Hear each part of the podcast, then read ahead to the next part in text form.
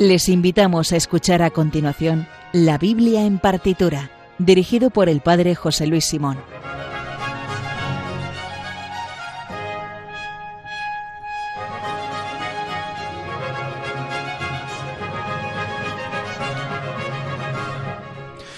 La cosa está que si estás escuchando la Biblia en partitura, ¿se te podría llamar un biblia partiturófilo? ¿Cómo lo veis, Sergio, José? Biblia partiturófilo. Bueno, es una categoría humana, es una subespecie. De... Vamos a la oficina de, patentes y marcas, vamos a patentarlo ya mismo. Yo creo que sí. Oye, podríamos hacer, y si hacemos el club de fans de los biblia partiturófilos con perfiles en las redes sociales, yo también soy biblia partiturófilo. Pues estaría muy bien, porque la Biblia partitura, como tiene Twitter, pues a partir de ahí. Pues a partir de esto es que es esencial. Y además, si estás escuchando ya este programa después de que llevamos eh, dos años en antena, pues entonces eh, quiere decir que si estás escuchando no es por casualidad, sino porque te parece interesante escuchar la Biblia no solamente leída, proclamada, sino también en música y relacionar estas dos grandes cosas extraordinarias que hay sobre la faz de la tierra, como es la música y la Biblia. Dicho lo cual, eh, hoy vamos a ir con un programa, hoy el criterio para eh, la selección de obras lo he elegido yo, que para eso soy el director, y que se note que de vez en cuando tengo que poner aquí, eh, tengo que dar un golpe de efecto porque venís y me coméis la tostada. Solo de vez en cuando. Bien, pero hoy no hay ni invitados, ni invitados, ni invitadas, ni nadie, solamente mi criterio, que en mi humilde opinión es el bueno. Y entonces hoy vamos a tener un criterio puramente bíblico y es que vamos a escuchar íntegramente obras eh, eh, basadas en la profecía de Isaías, el libro después de los Salmos más citado y el que más se emplea en la liturgia católica también es el libro de Isaías, un libro muy largo, muy interesante, como siempre todos los libros de la Biblia muy de actualidad, porque hablan de que en un momento de crisis y de conflicto y de problemas en los cuales la gente le daba por buscar otras seguridades en vez de Dios, pues Isaías tuvo que recordar que no había que hacer ni pactos ni alianzas, no estamos hablando de política, ¿eh? pero ni pactos ni alianzas con los seres de polvo que no pueden salvar, sino que había que fiarse en el Señor y en alianza. Básicamente, es en resumen, el libro de Isaías. Pero eh, lo dice de una forma muy bonita, muy poética, era un hombre que eh, vivió en Jerusalén, era un hombre culto que escribía muy bien, sobre todo la primera y la segunda parte de, de la profecía de Isaías, lo dice de un modo poético precioso y encima añadido la música, pues va a estar muy bien. Si me da la gana, dejaré espacio a la Josección y a la Sergio sección. Si se portan bien y son tan formales. Me pido primero, entonces. primer, venga. Pues acaso después ya me vengo arriba y digo, se acabó la Josección. Venga, vamos a hacer con la Josección que hoy nos vamos a hablar de algún capítulo del libro de Eclesiastés o. Bueno, o del libro de los Salmos. Más que es la Josección, siempre está basada en el libro de los Salmos. claro que sí. ¿La Sergio sección está preparada? La sección está preparada, pero lo dejamos para el final. La dejamos para el final. Bueno, entre medias así no me interrumpís, porque después quiero hablar yo y no me dejáis hablar porque os ponéis a enredar y tal. Eh, pero me deja usted terminar el... Bueno, proceda. Venga, procedo. Recuerden que el Twitter del programa es arroba bibliartitura, donde también pueden escribirnos para hacernos una petición, dedicatoria o recomendación. Y además tienen la lista de obras que vamos a escuchar a continuación. También pueden ponerse en contacto con nosotros en el mail la biblia en partitura arroba radiomaria.es. Pues dicho lo cual, comienza en Radio María la Biblia en partitura, el programa preferido de todos los biblia partiturófilos.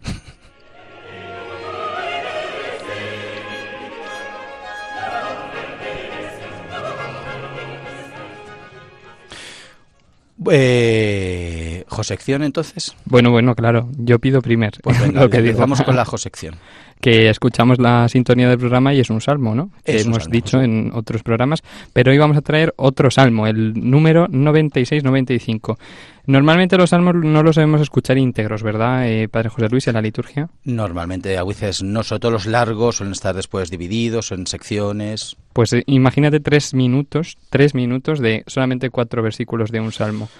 Bueno, a algunos les parecerá demasiado, ¿no? Sí, a mí, a mí me contó una, eh, mi eh, primer profesor de clave, el pobrecito Carlos dimitió porque vio que la cosa, la empresa era imposible, pero me dijo que en el área I know my Redeemer is, is alive, de, con el que comienza la tercera parte del Mesías de Händel, que creo que es, es, la, es el área más larga del Mesías, me parece que una interpretación, no sé si en Holanda, cuando empezó de nuevo, eh, como para empezar de nuevo, que una señora dijo, otra vez, después de seis minutos de área, y dice, pero otra vez a volver a esas áreas a capo de ocho minutos, que es como, ah, madre mía. Claro. Así que al final, pues nada, con los salmos puede pasar lo mismo, pero solamente en la liturgia de, los, de las horas. En las eh, celebraciones eucarísticas normalmente escuchamos la antífona y después lo que es el salmo propiamente. Normalmente la antífona puede ser del salmo, pero también puede ser de otra parte, de otro texto de la Biblia, ¿no? Normalmente está relacionado con el Evangelio y las otras lecturas y con el tiempo litúrgico en el que uno está. Eso es, y es la propuesta para que este salmo leer vas a rezar a partir de lo que dice esta antífona. Efectivamente, y al final con lo que la gente se queda después de misa, que digamos, ¿no? ¿Cuál ha sido el leitmotiv de esta misa? Pues el salmo, ¿no? Bueno, pero es que recuerden, ahora nos va a dar la catequesis aquí José acerca de qué es lo que hay que hacer con los salmos. Cantarlos, por supuesto. claro, vamos a hacer una sintonía en la que la, melodía sea hay que cantar el salmo, tin, tin, tin. Bueno, bueno, pues entonces recordamos, por ejemplo, en, en fechas de Navidad podemos escuchar hoy nos ha nacido un Salvador, el Mesías, el Señor. Entonces, bueno, lo podemos escuchar cantado. Si lo escuchamos eh, leído o proclamado, pues bueno, a lo mejor no nos queda tan tan en la cabeza. Claro, es que la música siempre sirve para retener mejor las cosas. Exacto. Entonces hoy os traigo el 96-95, que es el Señor, Rey y Juez. Sergio, ¿tú te sabes este salmo? Yo creo que sí. Yo, mm, bueno, Puedo intentarlo. A ver, ¿hago memoria? Venga, hago memoria. Venga, a ver. cantad al Señor un cántico nuevo. Cantad al Señor toda la tierra. Cantad al Señor, bendecid su nombre. Proclamad día tras día su victoria. Contad a los pueblos su gloria, sus maravillosas a todas las naciones, sus maravillas a todas las naciones. Porque es grande el Señor y muy digno de alabanza. Más temible que todos los dioses. Cantad al Señor un cántico nuevo. Cantad al Señor toda la tierra. Sin chuleta. Vamos, vamos, sin chuleta. Y sin smartwatch. Fíjate. y las nuevas chuletas ahora son, son terribles, ¿eh? Y hemos repetido el primer versículo eh, al principio y al final, porque vamos a escuchar de Allegri eh, un motete, que es el motete Cantate Domino, en, eh, bueno, en latín va a ser, a cuatro voces. Y entonces lo que ocurre es que la soprano empieza la obra cantando el primer versículo y al final de la obra lo volvemos a repetir. Digo lo volvemos a repetir porque los salmos son una cosa de la comunidad y Allegri nos lo deja muy claro aquí, que cada uno hace su, su voz y cada uno hace, eh, bueno, cada hace su repetición de la antífona y luego eh, lo que resta del salmo. Si queréis lo escuchamos. Y después cómo es esta polifonía y a ver si nos lo imaginamos cada uno en nuestra parroquia. Nos gusta la polifonía siempre, por tanto, ¿es a capela, entiendo? Bueno, sí, es eh, a capela. Es decir, sin instrumentos. Que es sin instrumentos y entonces es un coro que repite esta antífona eh, pero que luego, bueno, se unen para hacer el resto del salmo. Vamos a escucharlo. Vamos allá.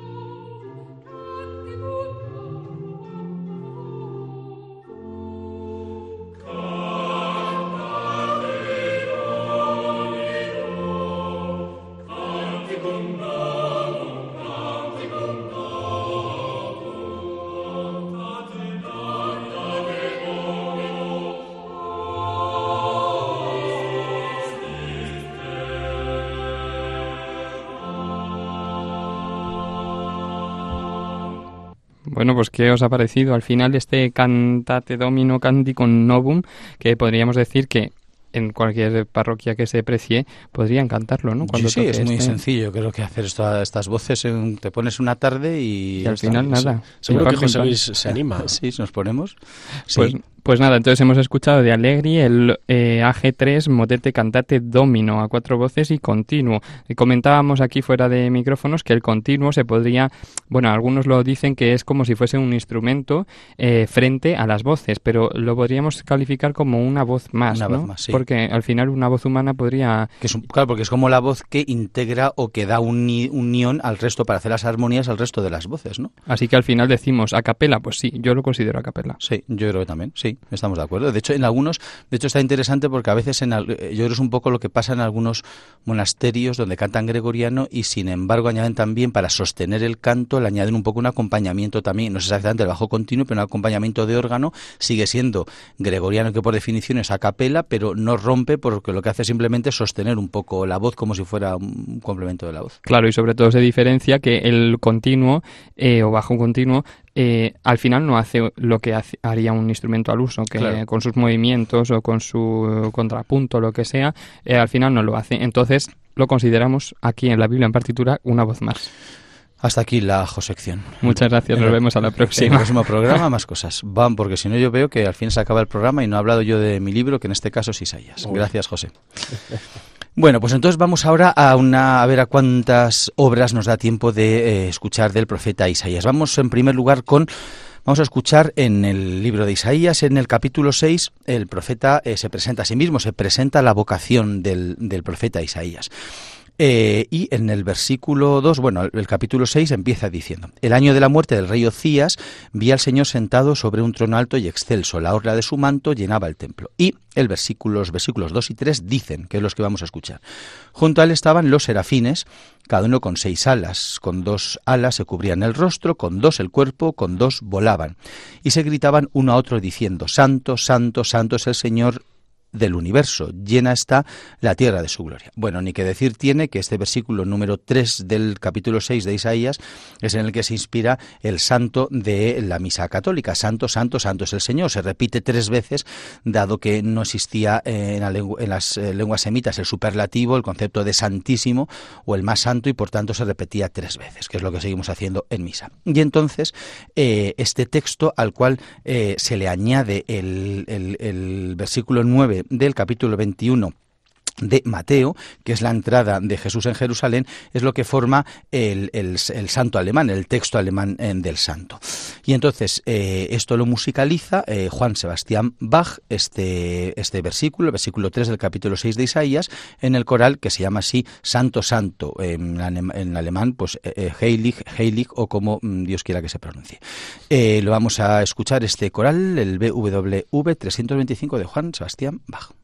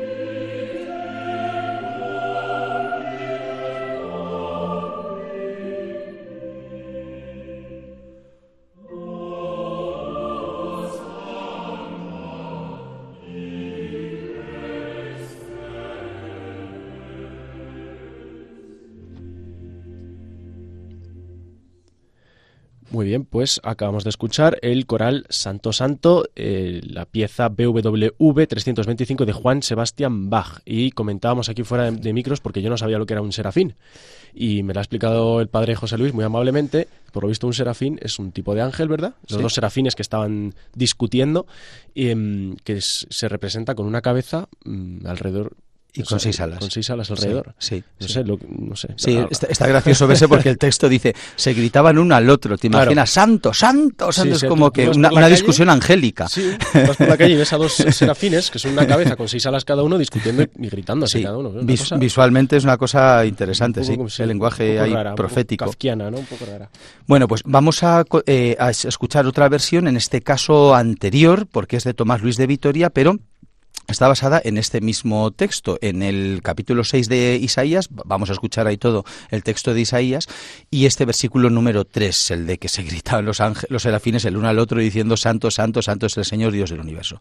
Y en este caso, eh, la obra que vamos a escuchar es el motete Duo Serafín, que es esto, los dos serafines, compuesto para cuatro voces, para dos sopranos y dos altos, eh, eh, cantado también a capela. en realidad corresponde, en este caso, es el texto del responsorio de Maitines de la solemnidad de la Santísima Trinidad. La primera parte de este responsorio cita este versículo, el de Santo, Santo es el Señor. Los, bueno, perdón, los dos serafines se gritaban el uno al otro.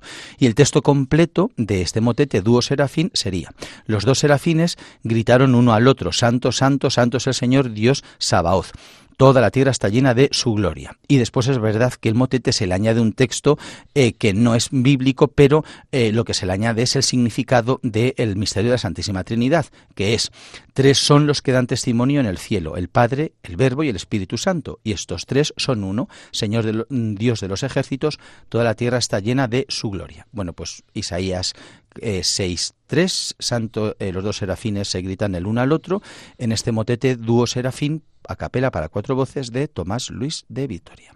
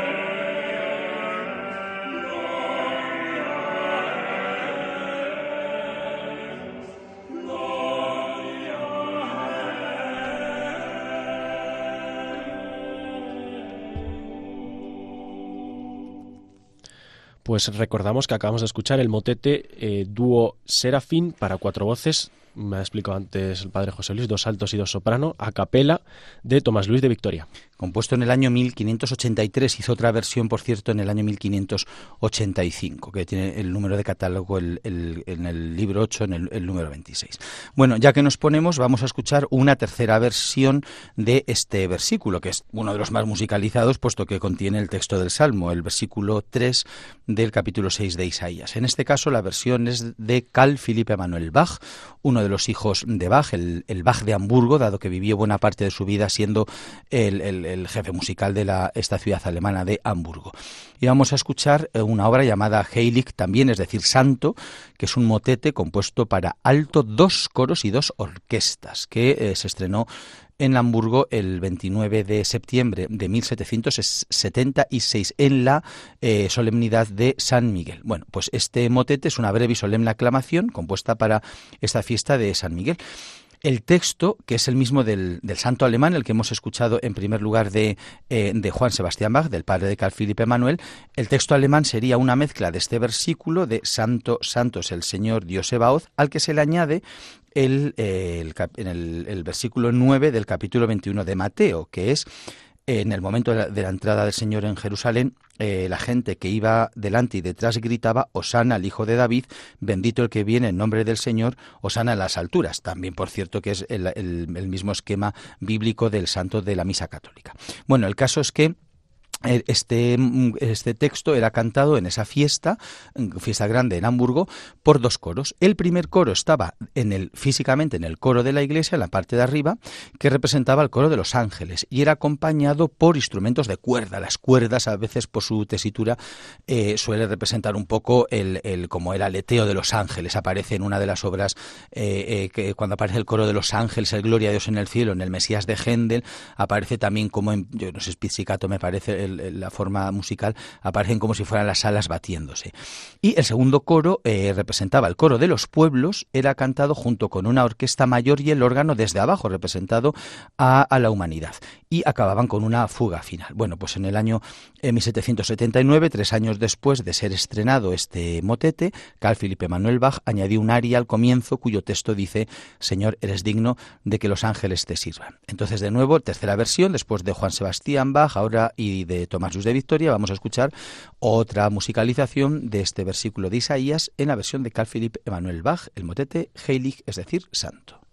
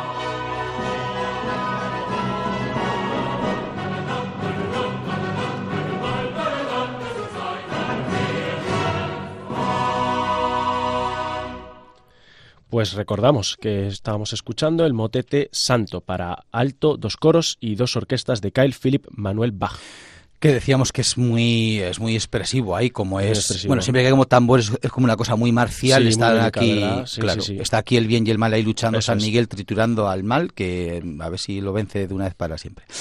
Bueno después de estas tres versiones del versículo 3 del capítulo 6 de Isaías Santos Santos el Señor vamos a pasar a, a posiblemente el texto bueno de los más importantes de Isaías y de los más conocidos que es en el capítulo 9 eh, si recordamos, Isaías escribe en un momento de un conflicto muy grande, el pueblo de Israel se está peleando entre ellos, el reino del norte, Efraín, está en peleas con el reino del sur y están haciendo sus alianzas. Entonces el reino del norte busca a sus aliados para destrozar al reino del sur. Y el reino del sur dice, oh cielos, me van a destrozar. ¿Qué podíamos hacer? Dice Judá. O sea, el reino del sur es Judá, Jerusalén, etcétera.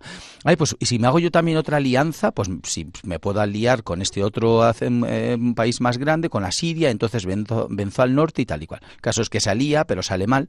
Bueno, un desastre. Y entonces, mientras tanto, Isaías es el que se encarga de decir mal, malo. Alianzas no se hacen. Hay que fiarse del Señor y de la alianza solo con Dios y no alianzas políticas. Hay que fiarse del Señor. Ya, pero el rey Acaz dice, pero ¿qué señal puedo tener? ¿Cómo sé qué tal que Dios nos escucha? Versículo 5 del capítulo 9 de la profecía de Isaías porque un niño nos ha nacido, un hijo se nos ha dado, lleva a hombros el principado y es su nombre, maravilla de consejero, Dios fuerte, Padre de eternidad y príncipe de la paz. El capítulo 9 es el capítulo famoso también que nos suena, que comienza diciendo, el pueblo que caminaba en tinieblas vio una luz grande, habitaba en tierra y sombras de muerte y una luz les brilló. Y el, y el versículo 5 es el que acabamos de, de escuchar. Eh, a todos los, eh, a los que os amáis la música, que os eh, acabáis de ser bautizados en este programa como Biblia partiturófilos, seguramente os suena porque este texto, el de porque un niño nos ha nacido, aparece en el Mesías de Händel con este coro maravilloso de For unto us a child is born, tun, tun, tun. Pues este es la versión, vamos a escuchar hoy, no de Händel, porque ya la hemos escuchado y la escucharemos en otras ocasiones, la vamos a escuchar en la versión de Franz Joseph Haydn que se lo evoque en, el, en, el, libro 23, el número A1, que es un ofertorio que se llama así Parvulus Filius, que es un niño pequeño, que es una breve obra litúrgica para orquesta y coro de Haydn, que no es muy conocida, dura tres minutos y un poquito más, pero cita este versículo 5 del capítulo 9 de Isaías.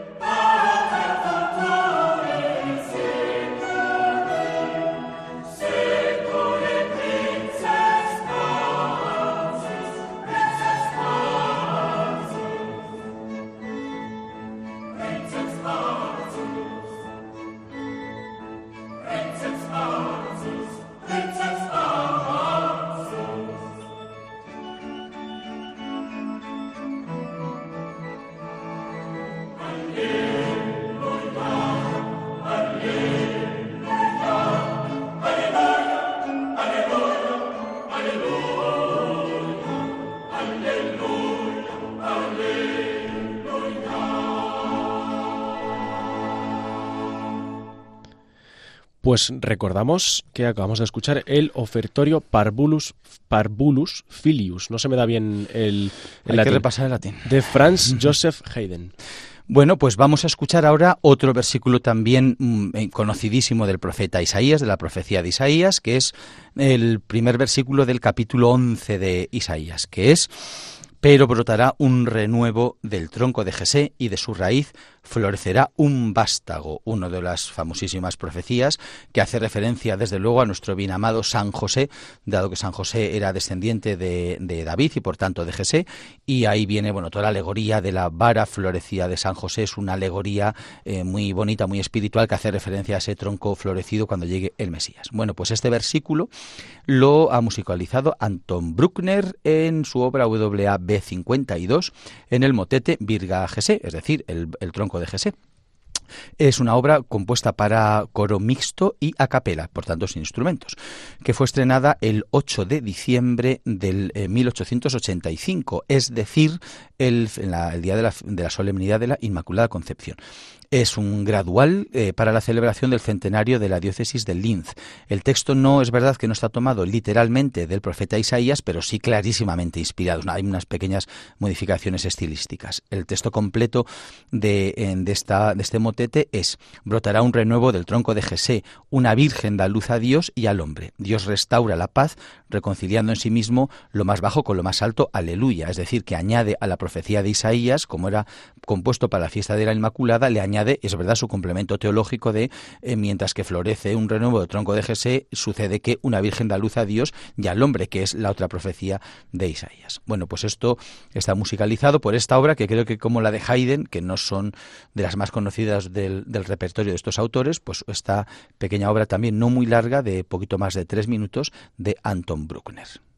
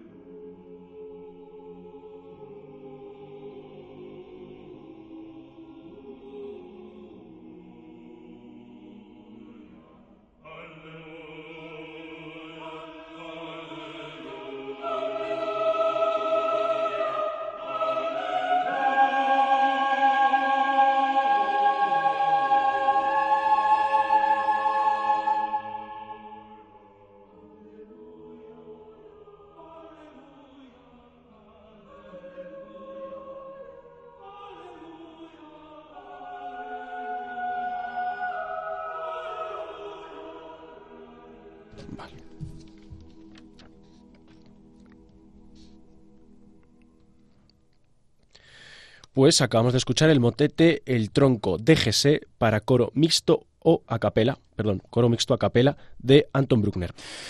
Se nota que también es una obra muy litúrgica. Yo creo que las dos que hemos escuchado, la de Haydn y la de Bruckner, son dos obras pensadas para la liturgia. Recordamos que en la Vila partitura no escuchamos siempre música litúrgica. Eh, puede ser obra compuesta con otros momentos y circunstancias, pero en este caso sí es verdad que era como muy el contexto litúrgico y esto que era eh, realmente un, gradual, o sea, un, texto pensado para, para la, la, celebración de la Eucaristía, pues se nota que tiene, aparte de que esa capela, pues es un coro, bueno, podríamos decir así como que busca la trascendencia, la sacralidad, la piedad, en fin, está muy bien. Y seguro que para muchos de los que estéis escuchando este programa, pues es la primera vez que, lo habéis oído porque pues efectivamente no es de estas obras que se consideran menores de, de, los autores como Bruckner, aunque Bruckner tiene, es verdad que era un hombre que estuvo muy vinculado a la, a la religión católica, pero bueno, se suelen hablar más de sus sinfonías más que de estas obras que a veces se consideran menores litúrgicas porque son cortitas y tal y bueno, a veces no están en el repertorio en de, las, eh, de, los conciertos. Es más fácil a veces, donde hay mucha tradición musical, de repente sí que hay una coral que la interpreta en una, alguna celebración solemne, pero desgraciadamente no es lo más habitual. Lo triste, por cierto, vamos aquí a protestar ahora. Voy a, voy a hacer yo mi, la, la, la, sección protesta de José Luis Simón. y es qué triste es que este patrimonio em, fantástico, religioso, musical, que es la música sacra y religiosa, muchas veces sea recuperada, interpretada y cuidada por eh, por las instituciones civiles, que está muy bien que lo hagan, por obras mm, directores civiles, que está muy bien, y a veces la Iglesia no lo cuida lo suficiente. Y sería fantástico que estas obras que fueron compuestas por y para la celebración litúrgica, pues interpretaran en ellas también, que estamos a favor de que el pueblo de Dios cante cositas más asequibles, pero ¿por qué no también escuchar estas obras? Bueno, yo creo que, eh, que de momento yo creo que dejamos al profeta Isaías por hoy. Vamos a dejar, haremos otro programa con más textos porque hay bastantes más obras eh, pensadas eh, a partir de y escritas en música a partir del libro de Isaías, pero yo creo que vamos a dejar eh, tiempo ya para la Sergio sección. Oye, hoy sois, José ha sido el alfa y tú vas a ser la omega, el alfa y el omega, y entre medias Isaías. Así es que, Sergio sección. Pero encantado, vamos allá.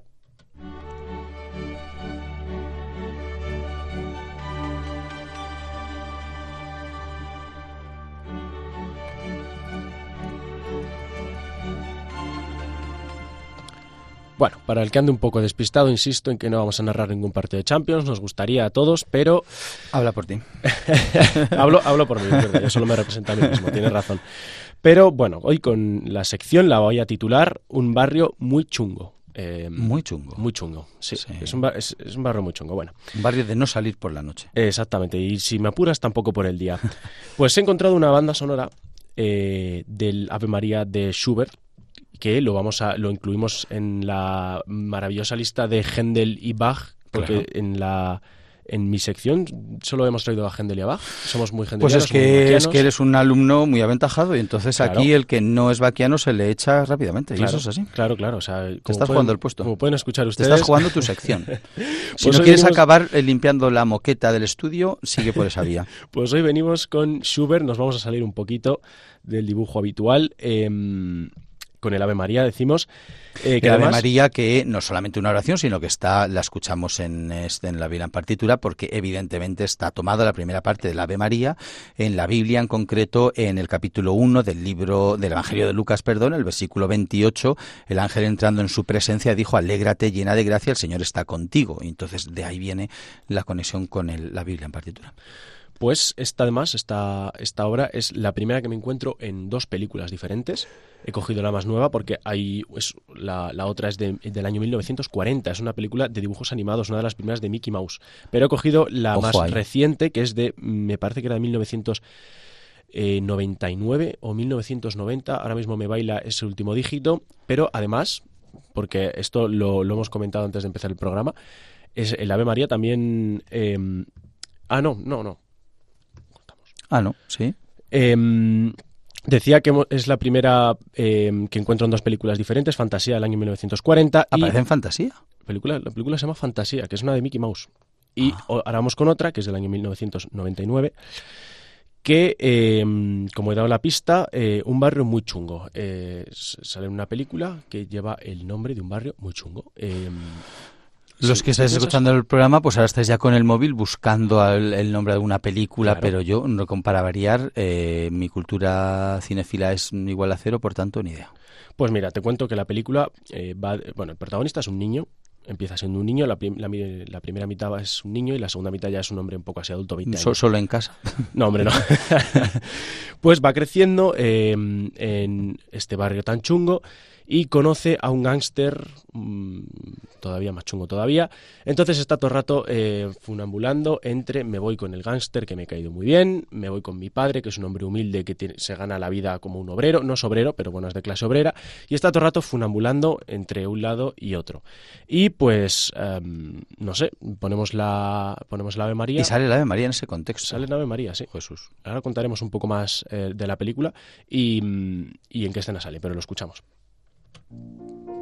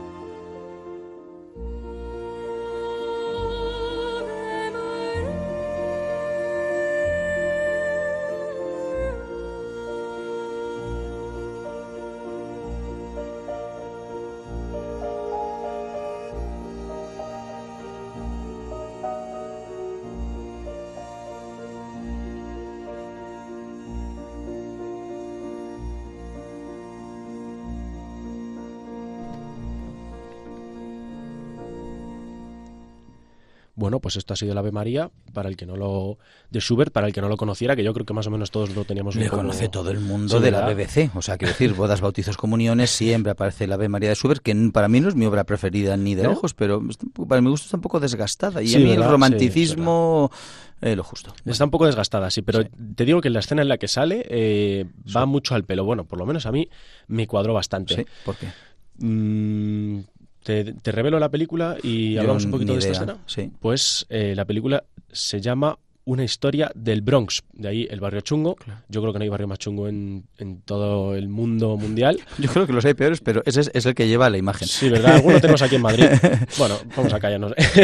pues em, cuenta la historia de un niño que en los años 60 se cría en el Bronx, ¿vale? Em, vive vive con su padre y con su madre, es una familia humilde, su padre es autobusero y un día pues de rebote ve un asesinato y eh, es un, lo mata, el, asesino es un, un gángster muy peligroso del barrio eh, y la policía llama a la puerta de la familia y dice, oye, creemos que tu hijo ha visto este, este asesinato, ven a ver, si, si sabes quién lo ha hecho. Entonces eh, le bajan a la calle, está todo muy fresco y hay un grupo como de cuatro o cinco personas y van pasando al niño por cada uno de ellas. Oye, ¿ha sido este? No, ¿ha sido este? No. Y cuando llega el que ha sido de verdad, le dice, ¿ha sido este? No, este no ha sido. Es decir, lo que no quería es que le tomaran por un chivato, etcétera, etcétera.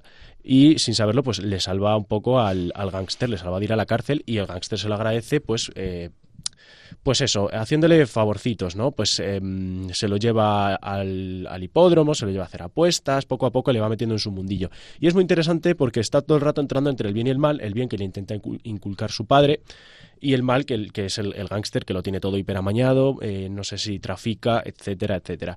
Y esta escena es un poco triste porque eh, cuando al final este hombre lo matan, al, el gángster, después de varios años, Em, el, Ave María suena en su funeral, en el mm, velatorio. Mm. Y es un poco triste porque el chaval quería mucho al gángster, lo que pasa es que se da cuenta de que eh, al gángster no le quería nadie. O sea, a su funeral va muchísima ah. gente, le presenta un montón sus respetos, pero de verdad todo el mundo, o sea, se pensaba el chaval que todo el mundo le quería como él le quería al gángster, pero no, nadie le quería y es muy triste, suena el Ave María, está ahí el hombre, pues eso, de cuerpo presente y está todo el mundo pues riéndose, haciéndose bromas, como que el funeral es lo de menos, ¿sabes? Y es muy triste. A mí la película me gustó. El padre Sergio Moraleda acaba de dar una catequesis acerca de cómo al final en la vida lo único que nos salva, que es la palabra que ha empleado él, es el amor de los demás y que nos quieran. Y si no hay eso, por más que tengas, seas el jefe de Manhattan, dice el padre Sergio en esta catequesis que nos acaba de dar acerca qué es lo importante en la vida, como no tengas un poco de misericordia, pues todo es mal. Pues sí, Confesemos nuestra fe. Y pues la película me gustó mucho, así que bueno, pues eh, cerramos.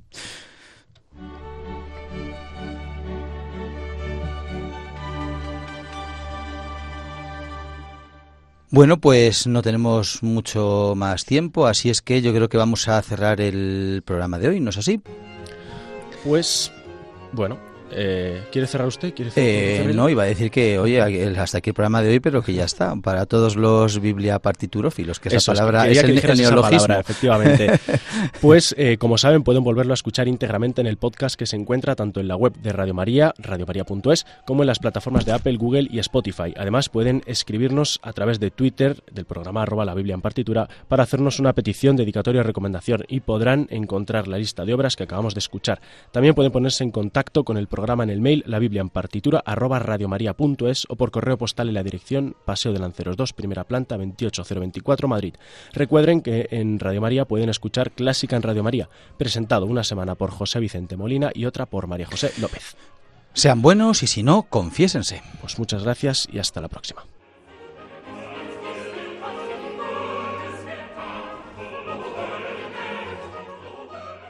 Han escuchado en Radio María la Biblia en partitura, dirigido por el padre José Luis Simón.